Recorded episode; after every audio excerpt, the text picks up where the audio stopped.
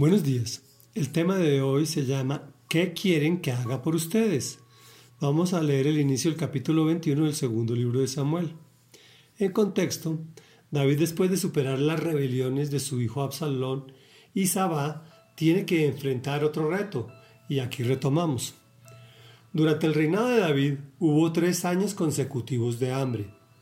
David le pidió ayuda al Señor y él le contestó. Esto sucede porque Raúl, Saúl y su sanguinaria familia asesinaron a los Gabaonitas.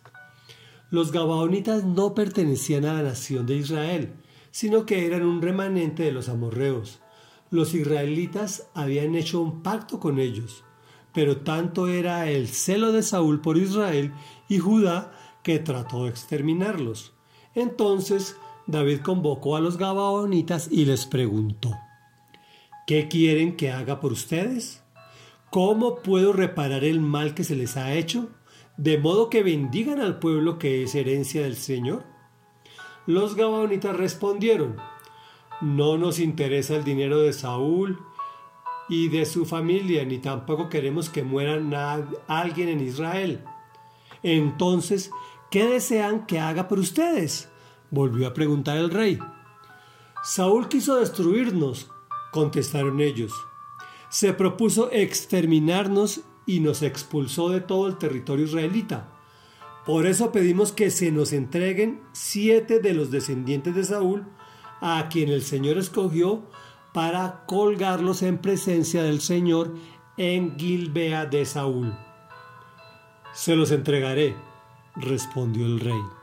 Sin embargo, por el juramento que David y Jonatán se habían hecho en presencia del Señor, el rey tuvo compasión de Mefiboset, que era hijo de Jonatán y nieto de Saúl. Pero mandó apresar a Armoní y a Mefiboset, los dos hijos de Rispa, hija de Aya, había tenido con Saúl, y a los cinco hijos que Merab, hija de Saúl, había tenido con Adriel, hijo de Barzilai, el Mejolatita. David se los entregó a los Gabaonitas y ellos los colgaron en un monte en presencia del Señor. Los siete murieron juntos, ajusticiados en los primeros días de la siega cuando se comenzaba a recoger la cebada. Rispa, hija de Aya, tomó un saco y lo tendió para acostarse sobre la peña, y allí se quedó desde el comienzo de la siega hasta que llegaron las lluvias. No permitía que las aves en el día ni las fieras en la noche tocaran los cadáveres. Cuando le contaron a David lo que había hecho Rispa, hija de Aya, y concubina de Saúl, fue a recoger los huesos de Saúl y de su hijo Jonatán, que estaban en Jabes de Galán. Los filisteos los habían colgado en la plaza de Betzán el día que derrotaron a Saúl en Gilboa, pero los habitantes de la ciudad se los habían robado de allí. Así que David hizo que los trasladaran a Jerusalén y que recogieran también los huesos de los siete hombres que habían sido colgados. Así fue como los huesos de Saúl y de su hijo Jonatán fueron enterrados en la tumba de Quis, el padre de Saúl, que está en Sela de Benjamín. Todo se hizo en cumplimiento de las órdenes del rey. Y después de eso, Dios tuvo piedad del país. Reflexión. El Señor envía un castigo por haber roto un pacto. ¿Recuerdan los gabaonitas que disfrazados fingieron ser de tierra lejana? Engañaron a Josué cuando él entró en la tierra prometida. Este hizo pacto de apoyo y no agresión con ellos. Pero Saúl, muchos años después, no consultó con Dios y trató de exterminarlos.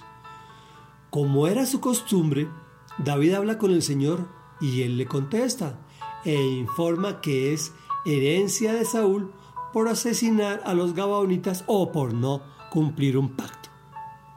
Hubiese sido fácil pagar con dinero o privilegios, pero el castigo tiene relación directa con la falta, muerte por muerte y en este caso con humillación, pues la sentencia se cumpliría en la misma tierra de Saúl.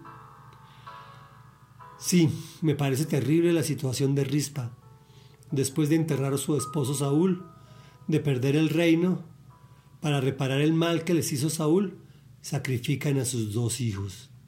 Recordemos que las consecuencias de nuestros actos nos persiguen, incluso más allá de la muerte.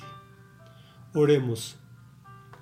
Amado Dios y Padre Santo, bueno, poderoso y maravilloso, único de recibir la gloria, la honra y el poder, ayúdanos a cumplir con nuestros compromisos y así poder honrarlos a tu satisfacción, puesto que no queremos dejar consecuencias dolorosas a nuestra descendencia y a nuestros seres queridos. Recuérdanos cuando tengamos salidas inapropiadas. Enséñanos a depender de ti, a ser disciplinados en la oración, cosa que te pidamos guianza y consentimiento de todos nuestros actos, para ser así más que vencedores en Cristo Jesús.